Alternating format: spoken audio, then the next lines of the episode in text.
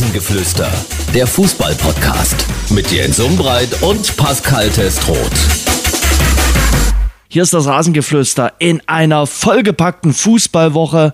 Deshalb sind wir auch erst Donnerstag dran, weil so viel los war und es gar nicht so einfach war, einen Termin gemeinsam mit Paco Testro zu finden. Aber wir haben es geschafft und wir haben gleich ein längeres Gespräch mit ihm. freue mich sehr, dass Radeberger Pilsener wieder am Start ist. Heute exklusiv die Folge präsentiert.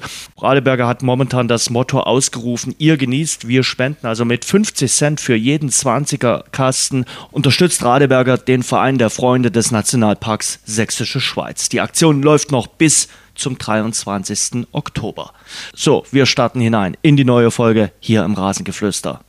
Ja, wir haben äh, doch noch einen Termin in dieser Woche gefunden und darüber freue ich mich sehr. Paco Testroth ist in der Leitung. Äh, Paco, gar nicht so einfach gewesen in dieser Woche. Ja, die Woche war voll, aber wir beide finden auch immer zueinander und ich freue mich. Herrlich. Ja, ich mich auch. Ich mich auch, weil es gibt einiges äh, zu besprechen. Äh, du hast die Münchner Tage hinter dir, oder? Wenn ich deinen sozialen Netzwerken folge, äh, jetzt zweimal am Stück in München gewesen. Ja, korrekt. Ähm, zwei Tage jetzt am Stück in München, am Montag auf einem Konzert von Ed Sheeran gewesen und ähm, ja, gestern ganz, ganz krasses Champions League-Spiel gesehen. Bayern gegen Barcelona. Das war schon Genuss am Fußball. Mhm. Ja, worüber wollen wir gleich reden? Was war besser, das Konzert am Montag oder das Champions League-Spiel gestern? Ja, dann für mich natürlich das, das Champions League-Spiel. Also, das nee, Montag. Frau nicht hören. Ja, das ist okay, aber Montagabend war einfach ganz toll zu sehen, so gerade auch der Vibe mhm. auf, den, auf den Tribünen mal wieder, so wie mhm. die Menschen danach gelächzt haben und mitgegangen sind. Also, es war schon echt toll zu sehen und ich meine, selbst höre ich die Musik von Ed Sheeran gar nicht so wirklich, aber trotzdem hat man sich so richtig da drin ja, wohlgefühlt und wollte so, so mitsingen, so was man, was man so ein bisschen aus dem Radio mhm. kennt. Das war schon beeindruckend, was der, was der Mann da abgeliefert hat. Also 70.000 Leute zwei Stunden lang nur mit deiner Gitarre und deiner Stimme zu begeistern, das, das muss man erstmal hinkriegen. Und, Ohne ähm, Frage. Ja, gestern Abend war natürlich, ja, war schon das Nonplusultra eigentlich als äh, für ein Fußballspiel so, was man, was man sehen darf und sehen kann, mhm. finde ich. Und zu Ed Sheeran muss man äh, sagen, der Mann weiß einfach Hits zu produzieren. Ähm, und mir geht es eh nicht. Also ich höre ihn jetzt auch nicht äh, auf meiner Spotify-Liste, aber man kennt so viele Lieder und äh, ich habe mir auch wirklich sagen lassen, er muss wirklich eine tolle Show hinlegen und äh, weiß die Menschen dann auch äh, jeweils zu begeistern bei seinen Konzerten. Das muss er offenbar drauf haben. Ja, war richtig, war richtig gut und ähm, man war auch so überrascht, so, weil während der Show hat er dann ein Lied von Justin Bieber gespielt hm. ähm, und sagt dann aber, ja, das ist mein Song, weil ich habe den geschrieben und dann haben wir auf der Rückfahrt erstmal gegoogelt, für wen er denn alles noch die Songs geschrieben hat. Also zusätzlich mhm. zu seinen Songs. Also beeindruckend, wirklich Jens, beeindruckend. So, und äh, man kann es nicht anders sagen, das, was du gestern gesehen hast, äh, war wirklich auch beeindruckend. Und mir ging mal so kurzzeitig, schon in der ersten Halbzeit so durch den Kopf, naja, die mit ihrer Super League, äh, die hatten natürlich den Ansatz, dass es das wöchentlich gibt, solche äh, Spiele.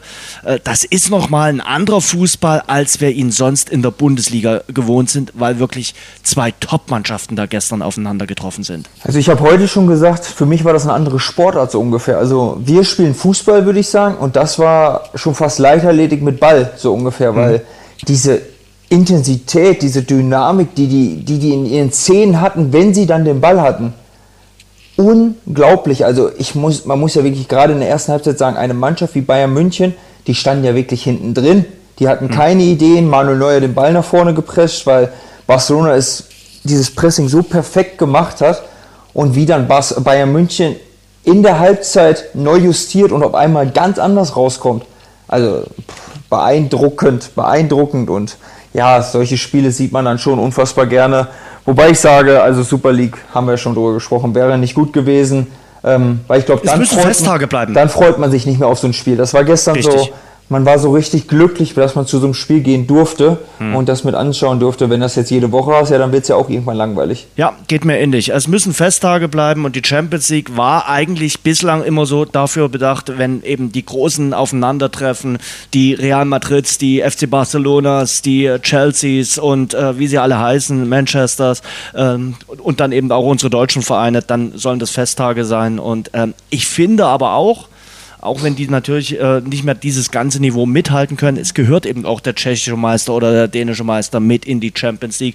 Es sollte eben keine äh, eingeschworene Klasse sein, wo nur dieselben immer gegeneinander spielen. Ja, aber es ist ja auch der Reiz, weil ich sage zum Beispiel einmal, wenn man jetzt Club Brügge sieht, die haben mit sechs Punkte. Ja. Ähm, ja, wer hätte damit vorher gerechnet in dieser Gruppe oder ähm, ja dann auch die portugiesischen Vertreter, wenn man mal sieht, wie gut sie sind oder, oder jetzt auch Eintracht Frankfurt. Ich meine, wenn es eine geschlossene Gruppe wäre, dann hätte es mhm. dieses Märchen niemals gegeben. Also von daher, es sollte doch immer so bleiben, weil ja, auf Dauer setzt sich doch eh immer die Qualität durch, dass sie immer wieder diese Spiele haben werden. Ähm, so ist, wie es ist, ist es schon gut, finde ich. Bevor wir über das gestrige Spiel noch mal ein bisschen ausführlicher äh, sprechen, wer ist eigentlich dein Champions League-Tipp? Ich frage immer mal wieder gerne nach, ja. aus bestimmten Gründen. Äh, wen präferierst du so? Also ich bin auf Seiten von Bayern München, muss ich wirklich sagen. Ähm, okay. Beziehungsweise wünsche ich es mir auch so. Also das sind drei, vier Mannschaften, die natürlich krass sind. Ähm, weiß man, Paris, Manchester City, hm. ähm, ja, Real Madrid irgendwie immer, muss man sagen. Ähm, aber ich finde Bayern München die haben schon auch wirklich krass gestern gespielt und haben sich nicht von Barcelona dann unterkriegen lassen und weitergemacht und dann ja am Ende ja auch dann souverän gewonnen und das muss man erstmal, also in der Gruppe mit sechs Punkten zu starten, das schaffen auch nicht viele. Und vor allen Dingen gegen Inter und das Barcelona. Ich, also, ja. ja. das ist schon äh, stark. Also gegen die beiden gespielt zu haben und noch nicht gegen Pilsen, das ist stark. Also wenn es normal läuft, ähm, kann Bayern in, äh, im fünften und sechsten Spieltag wieder rotieren. Und das muss nicht mhm. mal überlegen in dieser Gruppe. Aber Barcelona war ein anderes Barcelona als das in der Vorsaison. Also das hat man deutlich gemerkt. Äh, der Trainer hat dort wirklich an den richtigen Hebeln gedreht. Äh, sie haben sich gut verstärkt und ich finde, er lag auch nicht komplett falsch, dass er sagt, naja, mit einem Unentschieden hätten wir vielleicht auch verdient gehabt. Also seine Mannschaft war definitiv die bessere in der ersten Halbzeit. Ja, hundertprozentig. Also man muss ja wirklich sagen, die Dinger, die Lewandowski auf dem Fuß hatte, also im Normalfall nutzt er ein bis zwei davon und dann mhm. weiß ich nicht, ob Bayern zurückkommt, wenn sie zur Halbzeit 2-0 zurückliegen. Dann der Rafinha in der 46. Minute, wo er knapp daneben schießt. Also den hat schon das Spiel in der ersten Halbzeit ge äh, ge gehört. Man muss dann halt sagen, Hernandez nach der Ecke brutal zugeschlagen und ja, dann ein genialer Moment von, von Musiala und Sané.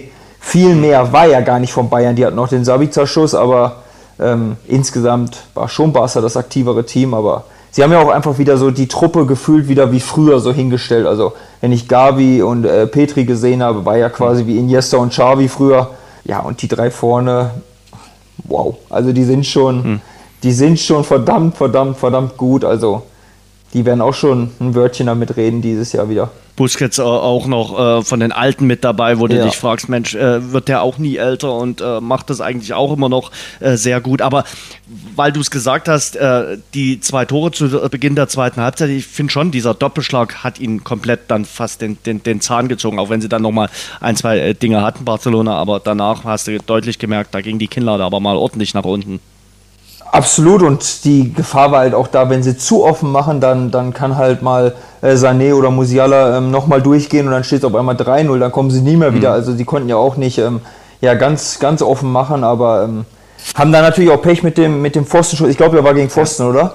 Mhm. Ähm, mit dem Pfostenschuss, wenn der nochmal reingeht, könnte es vielleicht nochmal wieder eng werden, aber ja, ist halt Bayern München auch irgendwo, ne? Die Stimmung war auch eine spezielle, oder? Sonst sagt man ja von der Allianz Arena, naja, ist auch viel äh, Opernpublikum mhm. und äh, man lässt sich so ein bisschen berieseln, aber auch da war gestern so eine spezielle Stimmung drin, wo man gemerkt hat, besondere Spiele, besondere Abende, besondere Stimmung. Ja, komplett. Also es fing mit der Hymne vor dem Spiel an und ähm, ab dann ging es weiter. Das war, also ich habe zwar Sitzplatzkarten gehabt, aber von 90 Minuten würde ich sagen, habe ich 88 gestanden.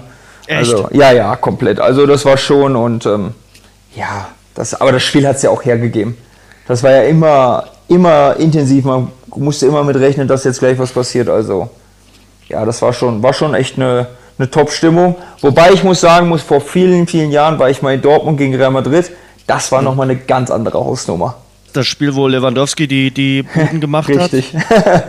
ja, das war ein herausragendes Spiel. Also das, das, äh, das muss man sagen, ja. Trotzdem natürlich ein, ein, ein, toller Sieg. Was ich mich natürlich frage, wie, wie guckst du denn? Äh, du warst mit drei Teamkollegen. Mhm. Äh, wie guckt ihr so ein Spiel? Als Leute, die, die diesen Sport auch äh, aktiv betreiben, die wissen, äh, mit der Pille umzugehen, äh, guckt ihr das dann anders oder seid ihr da in dem Moment für die 90 Minuten noch einfach Fans dieser Sportart? Mhm, sowohl als auch, würde ich sagen. Also ich habe mir schon vor, also natürlich war ich extremer Fan und ähm, mhm. wollte Bayern mit unterstützen und ähm, mitfiebern.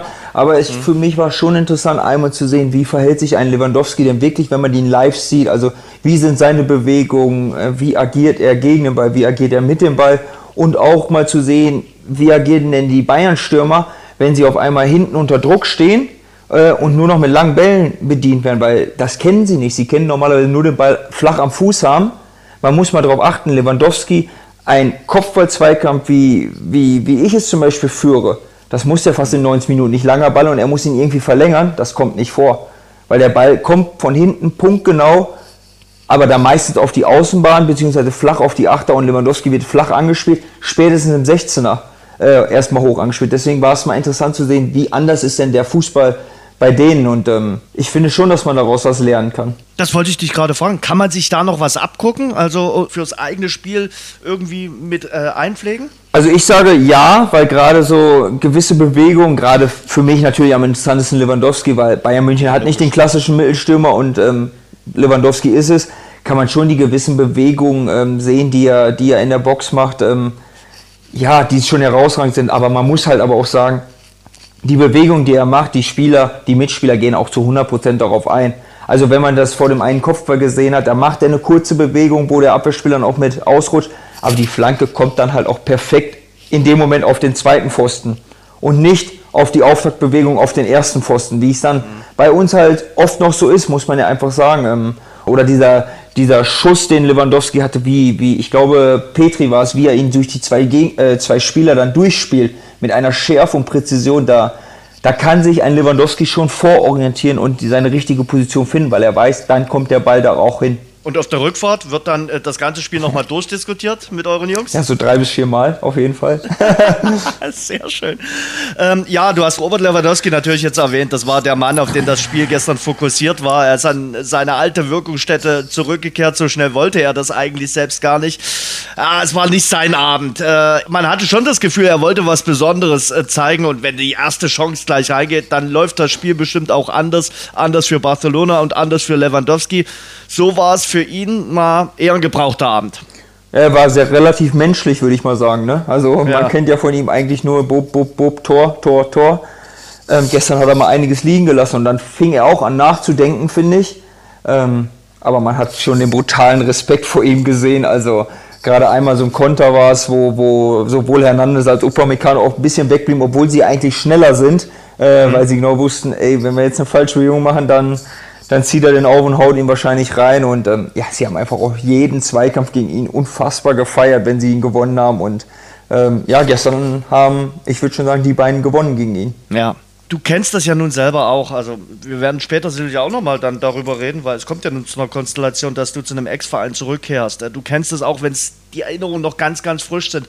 Wie ist das da als Fußballer? Jeder ist anders. Ähm, ich kann dir auch nachher vom äh, ehemaligen äh, Ingolstädter Stürmer äh, erzählen, wie der das Spiel am äh, Samstag zum Beispiel sieht. Aber lass uns jetzt mal äh, über dich reden. Wie siehst du das? Oder wie, wie nimmst du solche Spiele wahr, wenn es gegen den Ex-Verein geht und wenn die Erinnerungen noch relativ frisch sind. Ja, es kribbelt viel, viel mehr, muss ich wirklich sagen. Ähm, es ist, mm, ja, gerade wenn es dann auch äh, ins Stadion des Ex-Vereins geht, das ist immer noch mal zwei Stufen höher.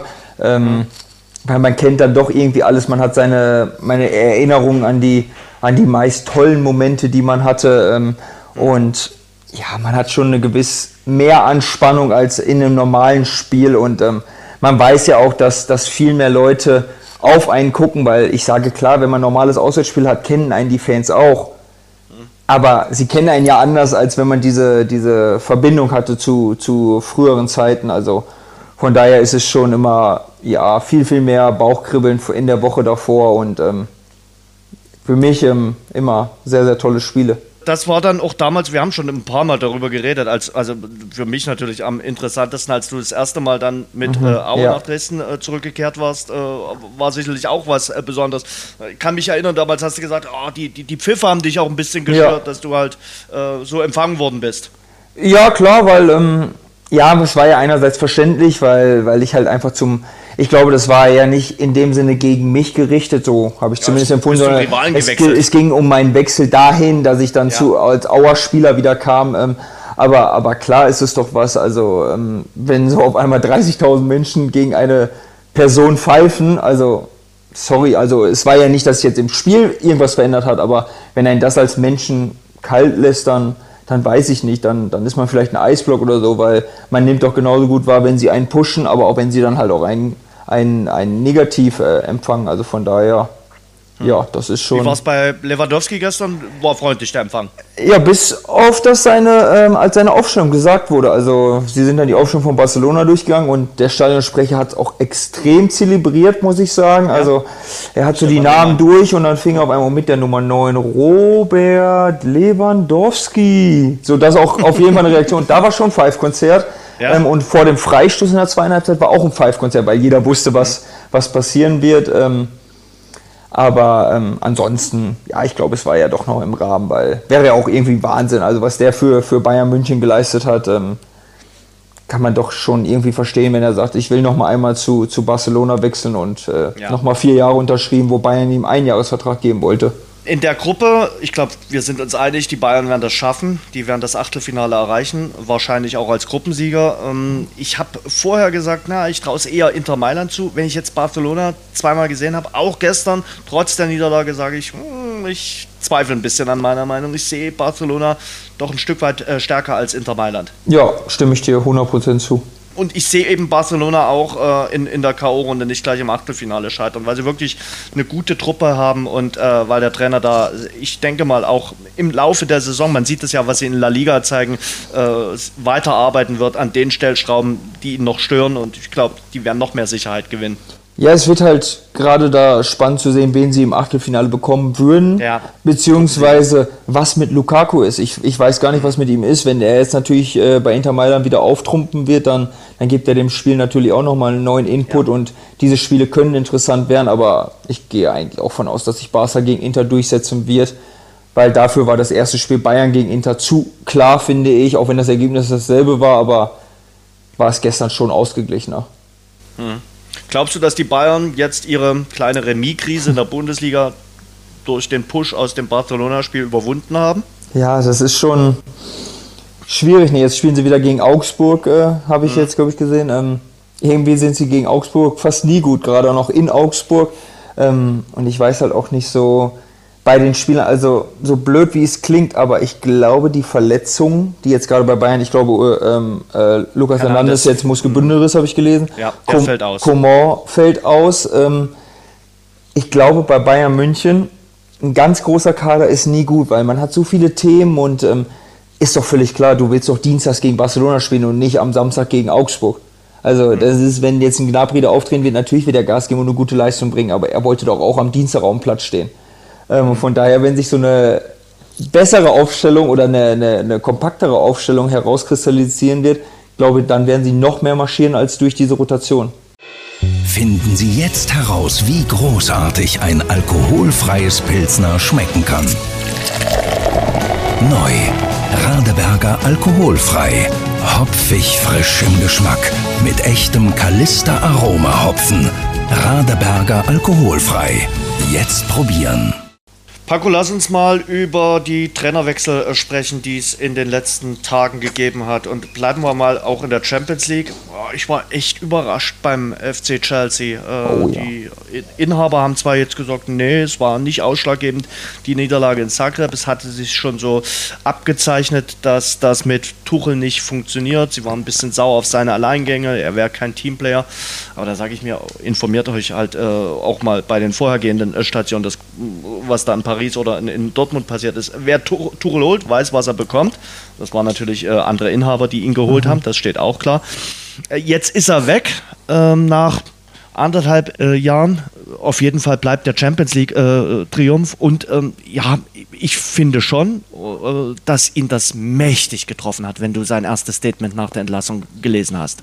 Ja gut, Thomas Tuchel hat halt einen riesen Fehler gemacht und dass er nicht zwölf Spieler aufgestellt hat. Ne? Das, also, das kann er ja nicht machen, wenn die ihm das schon vorschlagen. Du musst 4-4-3 spielen. Also, du musst einfach auf den Inhaber hören also, und sagen, wir lassen mal 4-4. also, Wahnsinn, ja, oder? Das war doch wieder ja, eine Form von ja, Cojones zeigen, muss ich sagen, vom, vom Eigentümer, finde ich. Ähm, Also ist doch auch einfach wild. Die, die, die machen dann zwei Tage vorher den Transfer von Aubameyang, den Tuchel sich ja gewünscht hat, muss man ja wirklich sagen. Also Tuchel hatte Aubameyang ja damals im Griff, wünscht sich ihn und dann ist er drei Tage später weg. Also dann frage ich mich, steckt da überhaupt irgendein Plan hinter oder also das kann man doch eigentlich nicht glauben bei so einem Weltverein, dass die so so agieren, weil dann mache ich es doch fünf Tage vor Transferende, wenn ich dann ja grundsätzlich sowieso ja schon nicht überzeugt bin, weil da sage ich dem neuen Trainer, dann hol du dir noch ein, zwei Spieler, die du unbedingt brauchst.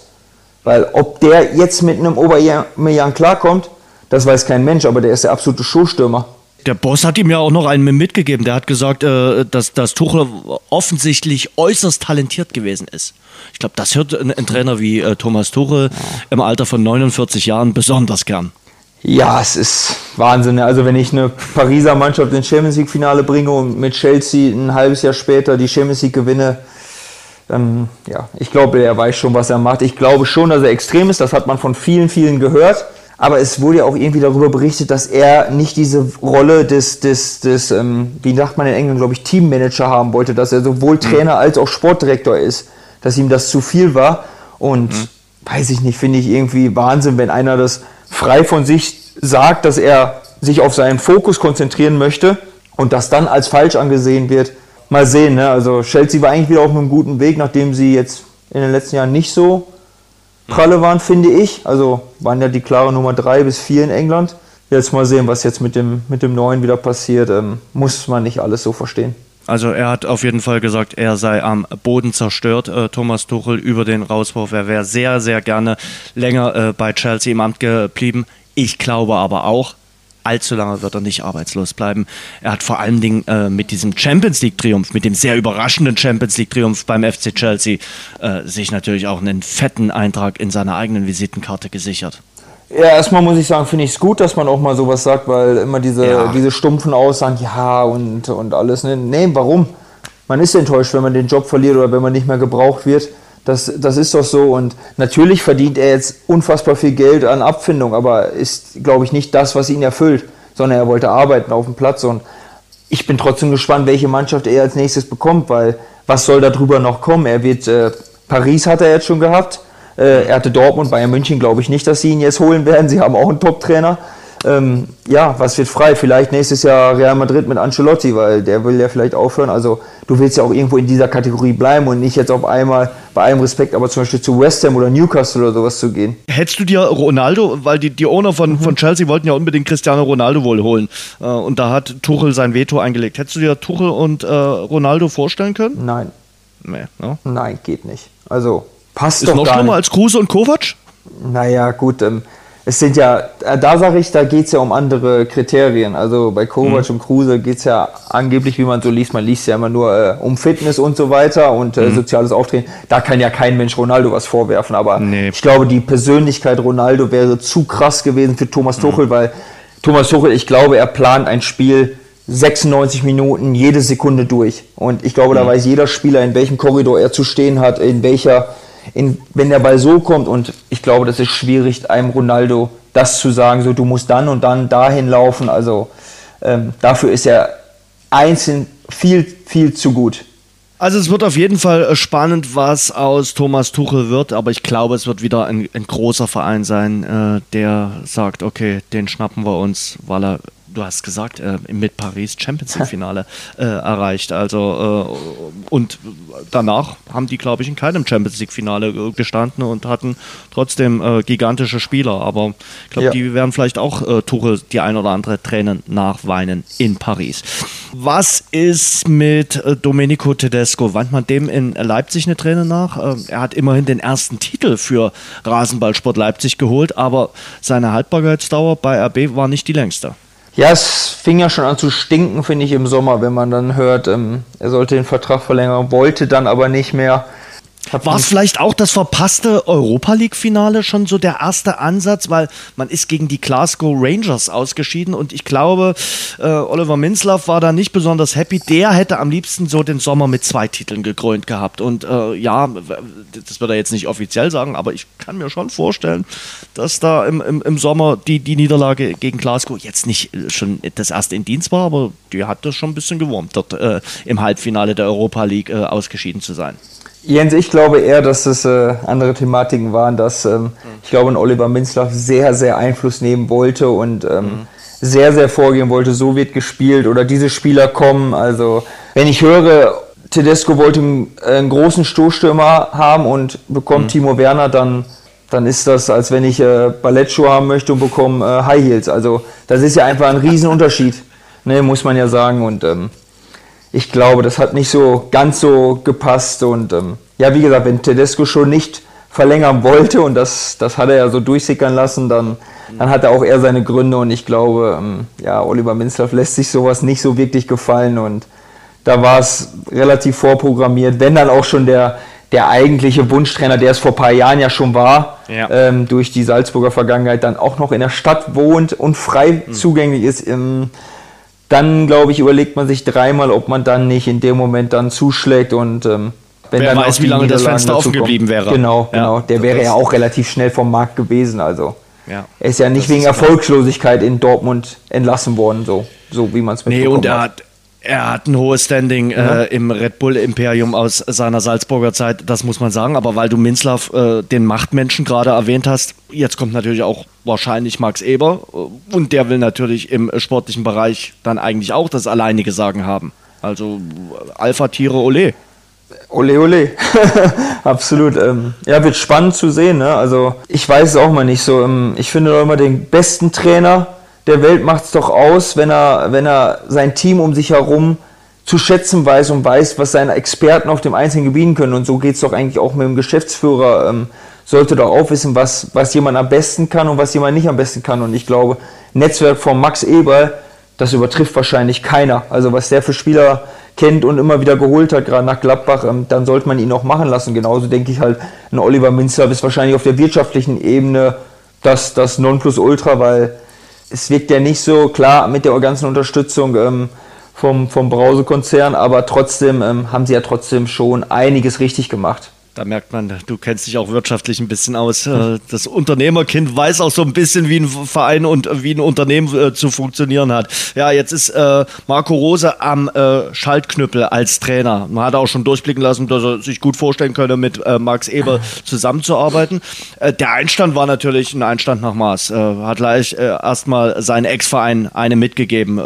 ich glaube, das hat er natürlich nach außen nicht so gesagt, aber das tat ihm schon ganz gut. Ja, erstmal mit einem Sieg zu starten tat richtig gut und ja. mit der, der, der Vorgeschichte ähm, ja, der 100 Ex noch einen mitzugeben. Ja, natürlich. Also. also die haben ihn im Sommer entlassen, weil man ja der Auffassung war, dass man nicht mehr in die gemeinsame Richtung marschieren wird in den nächsten Monaten und Jahren, nachdem man ihn ein Jahr vorher für eine horrende Summe geholt hat. Also der Start ist schon, schon der Hammer.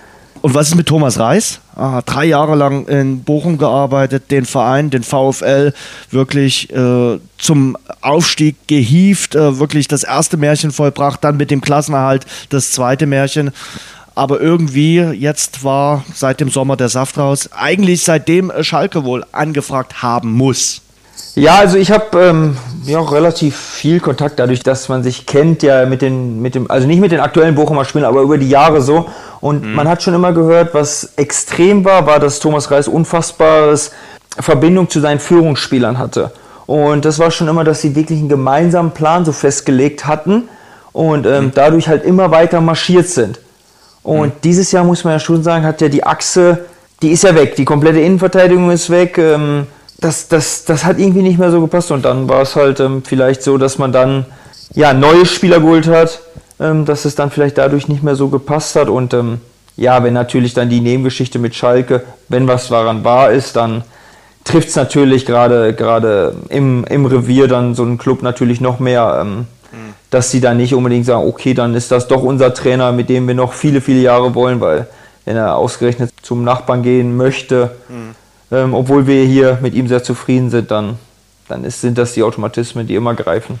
Weil normalerweise sage ich dir, sagst du doch, okay, wir sind äh, jetzt mit ihm aufgestiegen, wir sind ein Jahr drinnen geblieben, okay, wenn es jetzt halt die Saison aufgrund auch der starken Besetzung der Bundesliga nicht funktioniert, dann gehen wir mit ihm halt auch wieder runter und äh, bauen da irgendwas auf, bauen so ein kleines Freiburg auf, äh, versuchen die Geschichte von Union Berlin weiter zu spinnen hier in Bochum.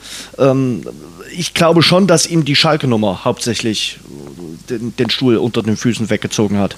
Ja, gut, aber Jens, wenn ich aktiv hingehe und sage, ich möchte da jetzt unbedingt hin, dann ne, ist es ja, wenn das wirklich so stimmt, wie es in den Medien stand, dann ist es ja schwierig zu vereinen. Aber da sind wir nicht mehr drin. Hm. Ich meine, die haben jetzt auch sechs Spiele verloren. Ja. Das kommt halt auch noch ja. irgendwo hinzu.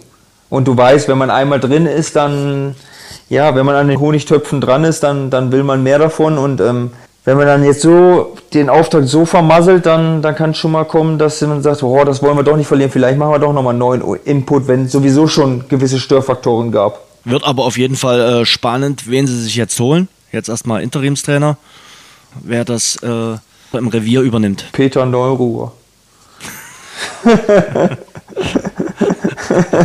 ich glaube, der würde sofort mit der Harley nach Bochum fahren. Der würde das wahrscheinlich nochmal machen, aber äh, ich glaube, den, den, den Magat-Move macht man in Bochum nicht. Also von daher, ich glaube schon, dass sie irgendeinen Plan haben werden. Mal schauen, wer es wird. Ähm, wir hatten beim letzten Mal so, so angenehm äh, über das Thema Max Kruse und Nico Kovac geredet. Wir haben es jetzt auch vorhin schon mal angerissen.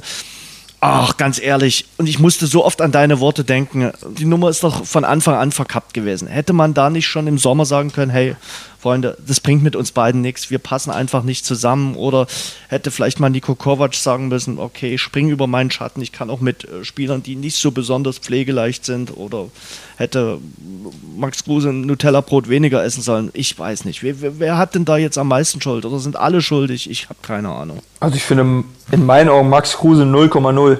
Weil jeder weiß, wie er ist und ähm, ich meine, ich, ich kenne ihn vom Typen ja gut. Ich habe in einem Haus mit ihm zusammen gewohnt früher. Also hm er ist halt so. Und Fakt ist, er war Gab's aber. Gab damals auch schon Nutella? äh, er ist im letzten Winter gekommen. Ne? Und da sah er genauso aus und hat genauso gelebt. Und hat den VW Wolfsburg, ja, er war der Halsbringer und hat ihn vor dem Abschied okay. gerettet. Ja. Also und jetzt ist, jetzt kann er nichts mehr, oder was? Also ist doch immer Quatsch, ne? Und äh, ja. Das frage ich mich ja auch. Ach, Erklär doch. mir das doch mal. Also nach einem halben Jahr legst du fest, okay, der Stürmer, den wir für Heidenkohle geholt haben, ja. für Heidenkohle, wo sich jeder Verein, der den, den Groschen dreimal umdrehen ja. muss, fragt, was machen die denn dort in Wolfsburg? Ja, so, und jetzt verhungert der dort auf der Bank. Das ist doch, ist doch grotesk. Dann, dann, dann finde ich doch noch eine Lösung Ende August und sage, okay, Max, rede mit deinem Berater, finde einen Verein. Und ich glaube, da, da wären zwei, drei gekommen, die gesagt haben, klar, Max Kruse nehmen wir. Ja, vor allen Dingen, es wird doch jetzt auf selbe hinauslaufen, denke ich. Also, sie werden, entweder sitzt er jetzt bis, bis Winter oder nächstes Jahr Sommer dort. Ich weiß nicht, ob er es will, aber vielleicht macht das am Ende, bekommt dann sein ganzes Geld oder sie hätten ihm halt vorher eine Abfindung gezahlt und hätten gesagt, so, dann, dann geh jetzt aber, dass wir das Thema vom Tisch haben und äh, also ich, ich weiß ja auch mal nicht, wie die Gespräche stattgefunden haben, aber ich verstehe es nicht. Warum kann man denn nicht so ehrlich oder klar einfach mal sagen, dass man sagt, Junge, ich kann mit dir nichts anfangen. Es ist doch kein Drama. Oder hat man dann immer so viel Angst, dass man sagt, boah, jetzt geht er woanders hin, womöglich zu Werder Bremen und schießt uns im ersten Spiel ab und äh, dann bin ich der, der Depp. So, also so ganz verstehe ich die Dinge auch immer nicht so. Und, ähm Soll ja bei dir auch schon Trainer gegeben haben, die gesagt haben, sie können nicht so richtig mit dir. Die waren allerdings dann nicht mehr allzu lange bei dem Verein. Ja, aber es war ja trotzdem, war ja trotzdem war offen und ehrlich und fair. Also das war doch eine Lösung. Da hätte auch keiner was von gehabt, äh, wenn der Trainer sagt, nein, aber 98 Prozent der anderen sagen, doch, der sollte aber. Und dann ist es immer ein Brandherd. Das, das bringt dich doch effektiv nicht weiter. Oder haben Sie als Geschäftsführung gedacht, hm, mal gucken, vielleicht muss er ihn ja doch spielen lassen, weil es nicht funktioniert, aber da muss ich doch auch meinen Trainer kennen.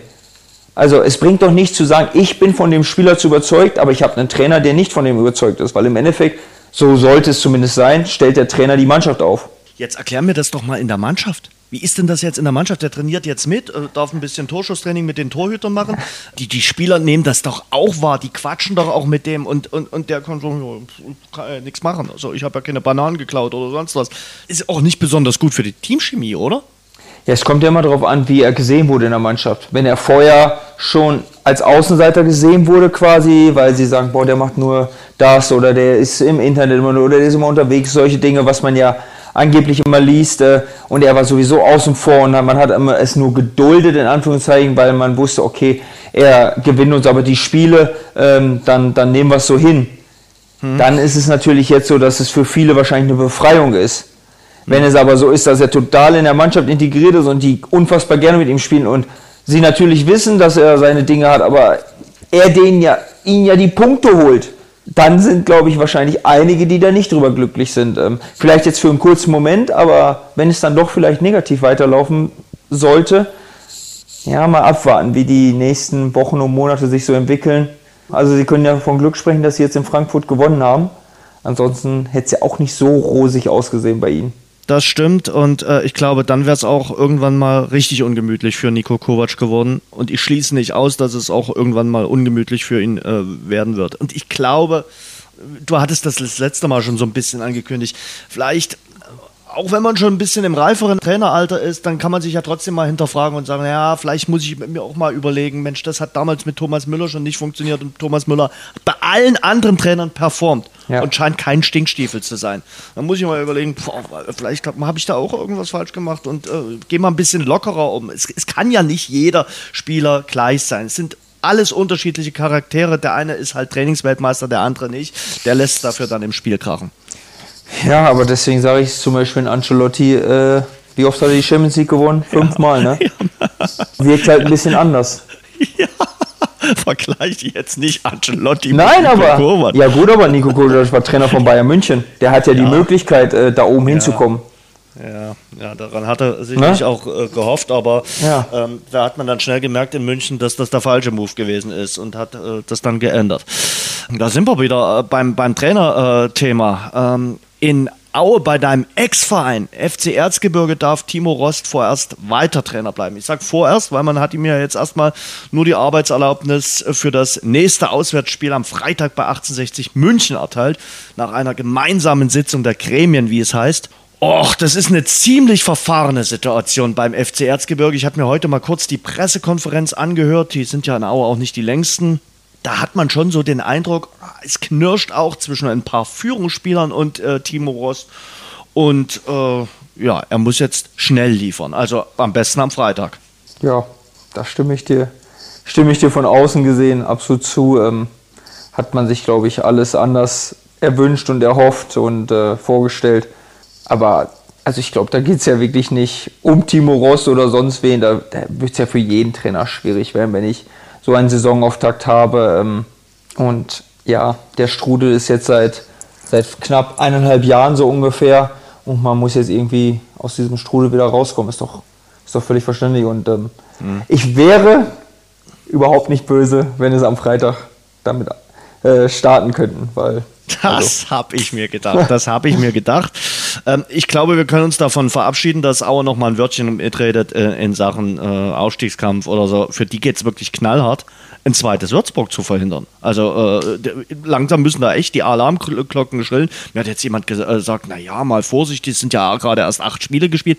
Aber ihr Fußballer sagt mir ja immer wieder, Vorsicht. Saisonstart ganz, ganz wichtig. Und wenn du einmal unten drin steckst, dann ist es richtig bitter. Ja, ist schon, ist schon eklig, auch gerade in unserer Liga, das muss ich ja echt sagen. Ähm, du merkst schon, dass oben doch relativ viele auch schon ähm, gut gepunktet haben, wo dann doch schon, also Au ist jetzt 16 Punkte hinter Platz 1 und 2. Das sind sechs Siege. Die aufzuholen ist schon eine riesen Hausnummer. Und die oben werden ja nicht mhm. auf einmal alles verlieren. Also nee. von daher, das ist schon, schon eine große Hausnummer. Ähm, klar, es sind noch 90 Punkte zu vergeben. Ähm, ist also wenn man alles gewinnt, äh, weißt du selbst, dann, dann, dann ist man durch so. Aber ja, die, die Stimmung ist, glaube ich, jetzt schon auch echt am Tiefpunkt. Aber ja, so ein, so ein Freitagabendspiel kann jetzt in beide Richtungen ausschlagen. Du kannst halt Freitagabend nochmal richtig einen draufkriegen, dann, ja, dann, dann kommt es, glaube ich, auch zum großen Knall. Vermutlich, also ich, ich stecke nicht drin, aber das, das mhm. wirkt ja so im Moment in, in, den, in den Berichten. Ähm, aber es kann natürlich auch einen richtigen Turnaround auslösen. Wenn ich jetzt in München äh, das Spiel gewinne, dann bin ich auf einmal auf einem ganz anderen Zug. Aber es ist natürlich schwierig. Man hat beide Derbys verloren, beide Derbys im eigenen Stadion mhm. äh, verloren. Und ich glaube, gerade die Niederlage gegen Zwickau, die tat extrem weh, weil die Mannschaft auch nicht gut gespielt hat. Rost sagt immer, wir trainieren gut, aber sie kriegen es eben nicht auf den grünen Rasen geliefert. Und es ist natürlich erbärmlich, wie wenig Tore der FC Erzgebirge äh, schießt. Ich würde jetzt sagen, okay, dem fehlt ein äh, Test rot zum Beispiel. Ja, gut, aber ähm, also im Training gewinne ich keine Punkte und äh, kann ich kein Geld verdienen. Das sage ich immer wieder. Genauso wie, wie es mir nichts bringt in der Vorbereitung. Äh, ich habe noch nie nach der Vorbereitung einen Pokal bekommen. Also, das ist immer, du musst. Nicht mal so bei einem Testspiel Nee, auch, oder ja, so? weiß ich nicht, Echt? aber äh, dann stand ich äh, wahrscheinlich dann nicht mehr auf dem Platz so in dem Moment. Also, nein, es ist so einfach so. Es kommt auch am Wochenende drauf an, so, so blöd wie es klingt, aber da, da muss es rappeln. Ob ich dann unter der Woche performt habe oder nicht, das ist im Endeffekt dann für den Moment äh, sehr, sehr unwichtig. Situation schon äh, ziemlich äh, verfahren und ja, es erinnert auch vieles an die, an die Vorsaison. Und äh, vielleicht werden sie sich jetzt denken, machen wir in dieser Saison mal ein bisschen was anders und äh, versuchen so lange wie möglich dem Trainer, den wir ja ver- verpflichtet haben, von dem sie ja im Sommer komplett überzeugt waren und der ja auch in Bayreuth gute Arbeit geliefert haben, äh, noch ein bisschen länger das Vertrauen zu geben. Aber mit jeder Niederlage mehr wird die Situation natürlich auch bedrohlicher. Ja klar, schwierige Situation. ne. Ich hoffe nur, dass, weil man halt, ich habe jetzt ja auch schon gelesen, dass man den, den äh, Rücktritt vom Vorstand fordert oder so. Ähm, ja, da kann ich nur aus persönlicher Sicht sagen, dass ich, dass ich hoffe, dass ein Helge nicht aufgeben wird, weil der Mann ist Gold wert für die ganze Region, für den ganzen Verein und ähm, ja, wie gesagt, jeder weiß, dass ich ihm sehr, sehr dankbar bin, weil er unfassbar an mich geglaubt hat und ähm, ich glaube auch aus dieser Situation wird er sich äh, wieder herauskämpfen und ähm, Aue noch viel Gutes wieder bringen. Glaube aber, es ist irgendwann mal an der Zeit, wirklich einen echten Sportgeschäftsführer zu installieren. Sie haben es mit Dodge versucht, es hat nicht so richtig funktioniert. Und äh, jemanden, der auch so der Blitzableiter zwischen Trainer und äh, Präsident sein kann äh, und der auch moderiert, der auch im Verein moderieren kann und bestimmte Sachen da kommunizieren kann, der vielleicht auch äh, das Näschen für Spielerverpflichtung hat. Ja, man muss halt sagen, also ich kenne Pavel Dotschew selber ja nicht, ähm, aber trotzdem war es ja irgendwie ein bisschen aufgewärmte Suppe so. Ja, ähm, natürlich. Weil er war ja schon mal da und jeder kannte ihn und ähm, das war nichts war kein neuer Input und er, war, er wusste auch vom Tag eins, wie er hat umzugehen, um gut anzukommen, so mit wem muss er sich gut stellen und der hat ja gar keine, gar keine Ketten aufgebrochen, so denke ich. Ähm, das ist das eine, deswegen glaube ich, wird schon gut, weil ich habe es in den drei Jahren schon erlebt und es war halt auch oft, ähm, ja, wenn man mit den Trainern gesprochen hat, die sich vielleicht auch einfach mal nach einem negativen Spiel gewünscht hätten, dass vielleicht auch mal ein Sportdirektor sich äh, hingestellt hätte und dann mal äh, den Frust abbekommt und äh, nicht immer direkt der Trainer, weil ich glaube, es ist immer schwierig zu sehen, weil ähm, ich glaube ja gerade auch mit Helge ist ja die Sache schon, dass, dass er ja er will ja nur Gutes, aber dass er halt Einfluss und es ist ja schon, wenn der Clubpräsident mit dir spricht, dann, dann ist es schon was anderes. Dann, dann kann man es schon mal anders verstehen oder falsch verstehen, dass er was fordert und so, auch wenn er einfach nur so, so mit dabei sein will. Und ähm, ich glaube, das ist oft schon, dass man dann denkt, oh, jetzt guckt er mir auf die, tritt er mir auf die Füße und äh, ich muss dem berichten, obwohl er einfach nur daran interessiert ist. Und da wäre es vielleicht manchmal schon gut, wenn es vielleicht noch eine Zwischenebene gibt. Ähm, weil in Anführungszeichen sieht man es ja in Leipzig jetzt ja auch, ne? Also das ist ja dieselbe Thematik, die sich in Leipzig ja auch stellt und ähm, es hat ja einen Grund, warum fast alle Vereine ähm, diese Position haben. Ich, finde, das ist im, im modernen Fußball brauchst du jemanden, der äh, gerade auch für den Trainer der, der Ansprechpartner ist. Äh, und Trainer und äh, Sportdirektor müssen ja nicht immer einer Meinung sein äh, und äh, können sich da auch streiten und fetzen. Gerade das trägt ja dazu bei, dass du dann vielleicht sportlichen Erfolg hast, dass du dich mal reibst, müssen nicht immer die besten Kumpels sein. Aber die, die Position ist für mich unentbehrlich im äh, Profifußball. Also ich sag mal, Erst-, Zweit- und Drittligisten sollten so einen Ja, äh, Sportchef aber haben. wir hatten die Thematik ja ähm, vor, vor drei, vier Wochen ja mit Ralf Minge ja, Ja. genauso, ne? wo wir es ja einfach ganz klar, es war ja, einfach so, dass es der Mann uns einfach unfassbar gefehlt hat, weil ja, als, als Trainer, du kannst auch als Spieler nicht immer mit dem Trainer sprechen, das ist so, du brauchst auch mal vielleicht mal einen anderen Input, weil ähm, vielleicht auch mal einer, der dich einfach mal aufbaut, weil der Trainer ist ja ganz schwierig, wenn er dich gerade nicht spielen lässt, dann probiert er dich natürlich aufzubauen, aber es ist ja trotzdem was anderes, weil wenn er dir zu viel Positives sagt, dann denkst du im nächsten Mal, ja, dann muss ich aber ja auch spielen. Warum spiele ich denn nächste Woche nicht? Und als Sportdirektor kann man vielleicht schon nochmal anders ähm, die Thematiken sehen und äh, ja auch regulieren und Vielleicht auch mal Kummerkasten sein. 100 Prozent, das gehört dazu. Also hundertprozentig, weil es ist doch, ist doch Quatsch, dass alle Spieler immer glücklich und alle zufrieden sind, auch wenn man gewinnt. Trotzdem gibt es Spieler, die, die, man freut sich mit, wenn man gewinnt, aber trotzdem denkt man da auch, okay, die haben schon wieder gewonnen, hm, da wahrscheinlich werde ich im nächsten Spiel nicht spielen, weil wir nicht Bayern München als Beispiel sind, wo, egal ob sie gewinnen oder nicht, äh, rotiert wird, weil ansonsten würden die wahrscheinlich die ganze Saison mit den elf gleichen spielen. Ähm, aber das ist ja bei zweite, dritte Liga, ja, wir spielen einmal die Woche meistens, da, da ist es ja schon so, wenn du als Mannschaft erfolgreich bist, dass nicht großartig äh, vier, fünf Wechsel zum nächsten Spiel stattfinden. Es ist ja einfach so und ähm, da musst du als Sportdirektor schon mal regulieren und ähm, ja auch mal der Puffer für den, für den Trainer sein, nicht nur nach oben hin, sondern auch mal nach unten hin. So, Paco, und dann sehen wir uns am Samstag. Ich freue mich. Ich mich auch, ich mich auch. Oh, wird ein schönes äh, Duell zwischen dem Tabellensechsten und dem Tabellensiebten. Und ich kann dir sagen, der Dresdner Abwehrbeton äh, ist mittlerweile einer der besten in der Liga. Seit drei Spielen ohne Gegentor. Ja. Nach vorne äh, spricht sie nicht äh, immer allzu offensiv auf ihr Offensivspiel an. Also das, das mögen sie aktuell nicht so sehr. Also sie, sa- sie sagen, okay, wir, wir spielen halt äh, ergebnisorientiert. Und das stimmt sicherlich auch. Also ich sag mal, Duisburg war jetzt nicht das Spiel, was du dir noch drei, vier Mal äh, anschaust in der schlaflosen Nacht, weil dann kriegst du Albträume davon. Sie hatten eine Chance und die haben sie genutzt. Ähm, ja, Punkt 1 erstmal ungewöhnlich, finde ich ein bisschen für Markus Anfang, ähm, dass, dass er es so, so gemacht hat, weil ich finde schon gerade aus Kiel, aus Darmstadt, auch aus Köln ähm, hat er immer sehr, sehr offensiv gespielt und ähm, ja. In Darmstadt aber sagt er immer wieder, er hat er damals dann auch schon umgestellt. Hat er gemerkt? Ja, er hat das System nicht. verändert. Das, das weiß Ja, ich auch ja, von, den, ja. von den Darmstädter Jungs, so dass er sich dem System der Darmstädter Spieler angepasst hat. Aber ich glaube, Mhm. das ist ja auch ein Zeichen von Klasse, muss ich ja wirklich sagen. Und ähm, ja, ich habe schon jetzt, glaube ich, die letzten Tage mal gesagt, wenn ich solche drei Innenverteidiger habe, was ja einfach mit Kammerknecht, Knipping und Ehlers ist, ähm, ach, ich wäre doch dumm, wenn ich es nicht, äh, diese drei Jungs auf den Platz probiere zu bringen. Und ähm, ja, sie haben sich jetzt gefunden und ähm, wird ein verdammt hartes Stück Arbeit ähm, am Samstag. Aber natürlich weißt du, hoffe ich, dass wir die Lücke einmal finden werden. egal durch wen, egal durch äh, dich oder durch äh, Bech. Also äh, der Kollege Bech trifft ja momentan auch äh, relativ gut, oder? Ja, der hat einen verdammt guten rechten Fuß, sage ich dir jetzt mal.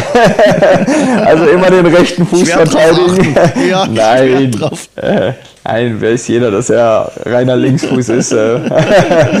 nein, der ist, ist, ist, schon eine gewisse Qualität. Es ist am Anfang ein bisschen schwierig gewesen, muss ich sagen, weil dadurch, ja, dass ich immer nur zweite, dritte Liga gespielt habe, kenne ich diese internationale nicht so, muss ich wirklich sagen. Und ähm, Tobi spricht kein Deutsch oder ein paar Worte.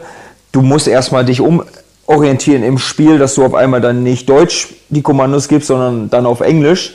Ähm, das war schon eine Umstellung, aber ähm, ja, ich hoffe natürlich, dass äh, Tobi weiterhin so gut treffen wird, weil ähm, im Moment waren es wirklich, äh, ja, wie sage ich so schön immer, Moneybälle, die er gemacht hat. Äh, das war schon, da freue ich mich drüber, dass, dass er vorne ist. Ähm, erinnert mich so ein bisschen an, an, an Typ Eilers äh, damals so, der auch, ja, wenn er gebraucht wurde, da war und ähm, den Ball dann einfach ausgepackt hat und äh, reingehauen hat. Also hoffen wir für mich, dass es noch lange anhält. Justin Aller spielt jetzt in Halberstadt in der Hab ich Regionalliga. gelesen, ja. Ähm, zurück zum äh, Spiel Dresden äh, gegen Ingolstadt. Für euch war sicherlich wichtig, letzten Spieltag auch äh, wieder den Turnaround geschafft zu haben, äh, nachdem du die Woche davor ein bisschen angefressen gewesen bist. Zu Recht. Waren auch keine guten Spiele bei uns, das muss man ja auch mal ehrlicherweise sagen. Es ist ja immer so ein bisschen, dass man nach Spielen sich hinstellen kann und äh, ja, man analysiert ein Spiel und man hat ja ein, äh, ein Feeling nach dem Spiel, aber ähm, wir haben echt nicht gut gespielt. Wir haben viele Dinge falsch gemacht oder nicht so, wie wir es uns vorstellen. Und genau das, was ich eben schon gesagt habe, man kann ja auch trainieren und im Training gut sein, äh, kann man sich am Ende aber nichts von kaufen, beziehungsweise hat man nichts von. Ähm, man muss am Wochenende funktionieren. Und das haben wir in den letzten Wochen nicht so gemacht. Äh, von daher waren wir schon sehr, sehr glücklich, dass wir jetzt am Samstag ähm, nicht nur das Spiel gewonnen haben, sondern auch wirklich eine gute Leistung gebracht haben und ähm, werden es schon in der ersten Halbzeit au- auf unsere Straße bringen können. Also von daher war es für uns ein wichtiges Spiel. Ich meine, Mannheim ist auch eine Mannschaft, die oben mitspielen möchte. Ähm, Und auch zu Null tut natürlich gut. Und ähm, ja, klar, ich hoffe, dass wir jetzt in diesem Flow bleiben. Ich glaube, wir hatten ja von Aue geredet und man sieht gerade, was dir passieren kann als Zweitliga-Absteiger. Letzte Saison haben wir es äh, bei, bei Würzburg gesehen. Ich glaube, für die Zweitliga-Absteiger ist es auch jetzt erstmal wichtig, Fuß zu fassen, die, die Spiele zu gewinnen äh, und über Schönheit, die B-Note kann man dann auch später nochmal sprechen. 100 Prozent, Jens. Ähm, es ist gewisse Erwartungshaltung in jedem Spiel da. Du bist immer der Favorit. So, so dann muss man ja auch sagen, gerade ähm, Dresden, Aue, Ingolstadt hat viel investiert, beziehungsweise viele Spieler geholt. Alle Spieler, wo man sagt, boah, die sind schon die Top-Top-Spieler der Liga. Also erwartet man von denen dann auch was. Und ähm, ja, es erwartet ja eigentlich in jedem Spiel, außer dann vielleicht gegeneinander, aber in den Spielen gegen die normalen Gegner, dass man dieses Spiel dann auch gewinnen wird. Und ähm, es läuft dann doch nicht immer alles so, so geradlinig. Ähm, und von daher ganz schnell Fuß fassen, ganz schnell ankommen in der Liga, irgendwie deine Punkte sammeln, dass du dabei bleibst und dann, ja, dann musst du dich natürlich weiterentwickeln. Aber wenn ich mich an uns damals in Dresden erinnere, es war ja auch erst das zweite Jahr, wo wir äh, mit Ja. Dresden wieder aufgestiegen sind, weil ähm, ja im ersten Jahr musste man ja sich auch erstmal finden und dann konnten noch ein paar Stellschrauben äh, gedreht werden und dann, dann sind wir durchmarschiert damals. Dann hat man einen richtigen äh, Spieler geholt, auch einen richtigen Trainer und dann hat das äh, irgendwie Absolut. auch funktioniert, hatte man äh, den Eindruck. Und diese Saison war ja äh, eine gemachte Saison quasi, die äh, Aufstiegssaison. Hm, Ist das jetzt ein richtungsweisendes Spiel am äh, Samstag oder sagst du, ja, eins von 38? Nein, überhaupt nicht. Ähm, ich denke, erstmal ist es schon ein Kräftemessen ähm, von den zwei mit 1860 drei Favoriten der Liga, muss man schon sagen. Ähm, Und es ist für beide Mannschaften, also ja, ein Sieg wäre schon enorm wichtig, um, um oben dran zu bleiben, weil ähm, 1860 hat, oder- und Elversberg haben fünf Punkte mehr als wir. Also ähm, eine Niederlage wäre schon schlecht, wenn die beiden Mannschaften vielleicht äh, das Spiel gewinnen würden, dann, dann ist man auch ein bisschen hinterher. Also das wäre schon gerade jetzt auch vor der Länderspielpause nochmal ein wichtiges Zeichen. Und unser Ziel ist natürlich, das Spiel am Samstag zu gewinnen. Du bist jetzt schon ein paar Mal mit anderen Vereinen nach Dresden zurückgekehrt. Du kennst das äh, Gefühl letzte Saison auch mit Sandhausen. Äh, Ergebnis kann ich mich gar nicht mehr erinnern, also irgendwie vergessen. Ähm, ist das trotzdem noch was für dich, äh, was Besonderes? Also Dresden ist immer was Besonderes für jeden Spieler in der Liga, weil diese Stimmung ist ja unvergleichbar mit überhaupt keinem anderen Stadion in der ganzen Liga, muss man ja einfach sagen. Und für mich ist es immer ganz was Besonderes. Also ja, ich war zum Beispiel im letzten Jahr, als ich da war, ich, ich gehe immer nach dem Spiel ähm, auch in die Heimkabine, einfach ähm, gerade zum Tobi Lange nochmal, um ihn ja, in den Arm zu nehmen und ihn zu sehen. So. Und im letzten Jahr war ja schon alles umgebaut, weil, weil man das neue Trainingszentrum hatte. Ich, ich habe mich erstmal verlaufen, in Anführungszeichen, beziehungsweise die Räume waren dicht dahinter. Ich dachte, was ist jetzt los? Ähm, ja, ich freue mich unfassbar und ähm, geile Stadt. Ähm, ich freue mich auch, dass wir einen Tag vorher da sind, dass man so ein bisschen dieses Feeling dieser Stadt wieder ähm, ja, aufsaugen kann. Und du, Jens, äh, ich habe unfassbar positive Erinnerungen an Dresden. Ähm, wir sind aufgestiegen. Ähm, ich habe zu der Zeit meine Frau geheiratet. Wir haben äh, unsere erste Tochter bekommen. Und ich hatte meine schlimmste Verletzung in meiner Karriere, aus der ich auch wieder stark rausgegangen bin. Also, und ich habe mein erstes Zweitligaspiel gemacht. Allein diese fünf Punkte, glaube ich, ähm, also wenn ich da nicht positiv dran denken würde und nicht gerne zurückkommen würde, dann, dann wäre was falsch in mir. Das hast du jetzt schön gesagt. Äh, Stefan Kutschke, den äh, habe ich jetzt gefragt, der hat gesagt, ähm, versucht es nicht so ran, an sich ranzulassen. Ist eigentlich fast eins von 38 Spielen am, am, am, am Samstag. Ich glaube es ihm nicht ganz. Ich glaube es ihm nicht ganz. Nach fünf Jahren äh, Ingolstadt. Also ich glaube nicht, dass er jetzt sagt, okay, er will denen irgendwas beweisen, aber es ist doch gegen den Ex-Verein was Besonderes. Ja, aber zum Beispiel, das habe ich zum Beispiel, also das habe ich null in mir, dass ich jetzt denke, boah, ich will den Dresdnern irgendwas beweisen, so, weil ich glaube, einmal denke ich, jeder Dresdner weiß, was ich kann und habe hab ich in den letzten Jahren auch oft genug gezeigt ähm, und andererseits, ich muss denen nichts beweisen, so, so, so, ich, ich spiele für meinen Verein so, ne, aber, also keine Ahnung, jeder ist anders, ähm, ich bin da eher ein Mensch, der, der sein, sein Herz auf der Zunge trägt und ähm, Emotionen oder Gefühle zulässt und ich freue mich riesig aufs Spiel. Für mich ist es immer viel, viel besonderer als, ähm, ja, sagen wir, sagen wir 16 andere Spiele, weil, ähm, ja, beziehungsweise Aue, Osnabrück habe ich mich auch sehr gefreut. Logisch. Ähm, es ist für mich besonders und ähm, das sage ich dann wir auch. mal Elversberg. Offensiver Spektakelfußball, muss ich sagen. Ähm, Wir machen es gut, bleiben dran, ähm, sind auf der richtigen Welle, haben es gegen Leverkusen krass gemacht und haben es ja im letzten Jahr so. Ja, sie sind ja auch letztes Jahr extrem aufgestiegen, dass sie sehr, sehr viele Punkte geholt haben, mussten bis zum Ende drum kämpfen. Ähm, Und von daher, sie, sie haben auch eine, eine geile Mannschaft, muss ich sagen. Ähm, und haben, glaube ich, wie man so hört, einen richtig guten Trainer. Ja. Ähm, und es Den fand ja ich auch, damals schon bei den Stuttgarter Kickers war er auch äh, schon richtig gut, ne? Die haben ja auch Richtig immer gut. Da war er bei mitgespielt. Gladbach kurz mal im Gespräch. Ähm, also das äh, war, ist wirklich, Horst Steffen ist ein sensationeller Trainer. er wirkt von außen ein bisschen für mich äh, wie Uwe Neuhaus. So, Mhm. finde ich so. So mit seiner Art und wie es so spielen lässt. Und ähm, ja, sie haben ja auch, glaube wenig verändert so bei sich. Und ähm, du, man guckt sich die doch gerne an. Und ähm, war jetzt überraschend, die, die, dieses Ergebnis gegen 1860, aber ähm, wie man ja hörte, sehr verdient. Und ja, muss man sich dran abarbeiten. Wird ein hartes Stück Arbeit. Wir haben sie, glaube ich, erst im Januar. Ähm, ihr hattet sie schon. Ja, Und brutal stark. ja, also ja, du hast und- wirklich gemerkt, ja. die hatten ein Konzept äh, und, und du hast gemerkt, oh, okay, die Rocken, die hatten Spaß in Dresden zu spielen, die hatten alle eine Freude, die hatten ein äh, Flackern in den Augen und äh, die wussten, was sie hier erwartet und äh, das war wirklich äh, sehr, sehr beeindruckend, weil du gesagt hast, die haben die Welle erwischt.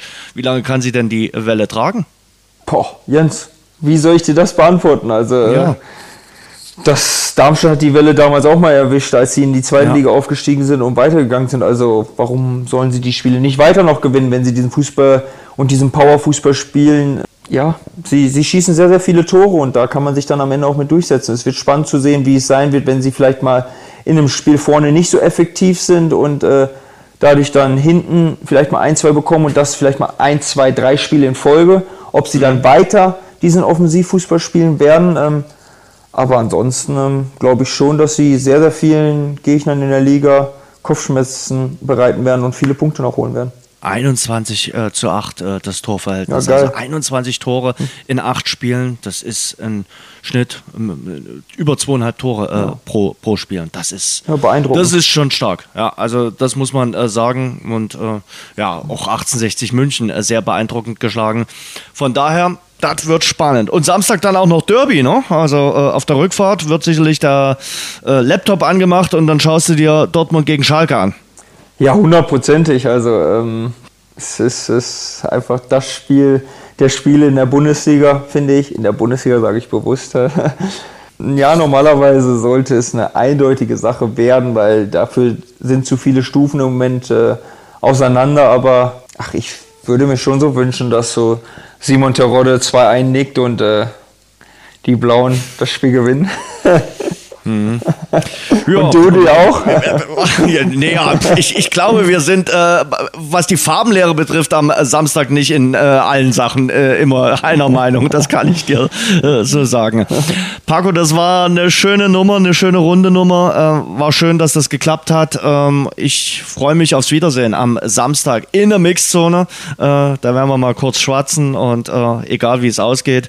Ähm, ja, ich kann dir jetzt nicht vier Tore wünschen am äh, Samstag, aber ich wünsche dir ein gutes Spiel. Das Wichtigste ist, dass du verletzungsfrei äh, rauskommst aus dem Spiel und äh, dass wir alle uns danach mit dem Lächeln gegenüberstehen.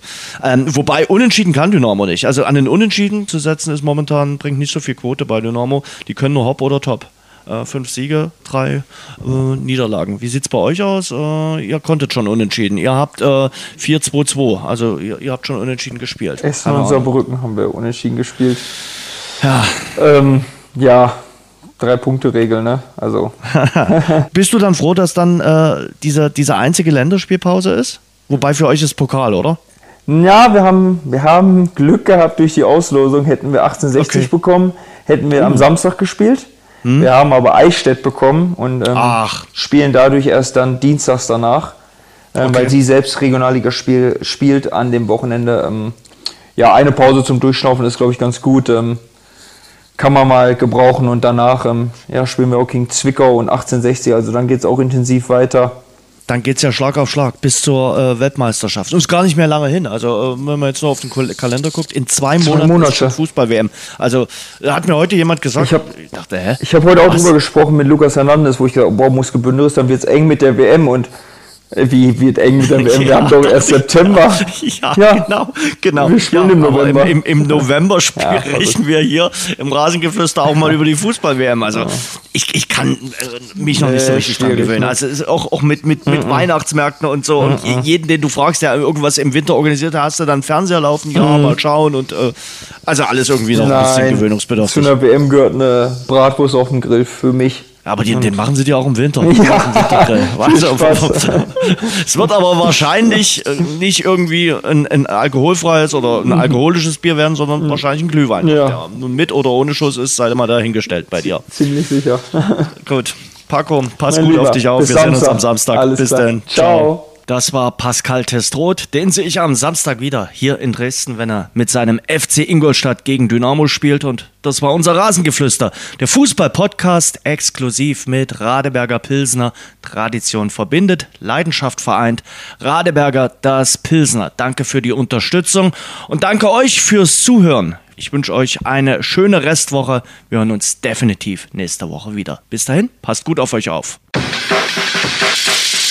Das war das Rasengeflüster, der Fußball-Podcast. Danke fürs Zuhören. Abonniert uns bei Spotify, Apple Podcast und überall dort, wo es Podcasts gibt. Mehr auch im Netz unter rasengeflüster.de.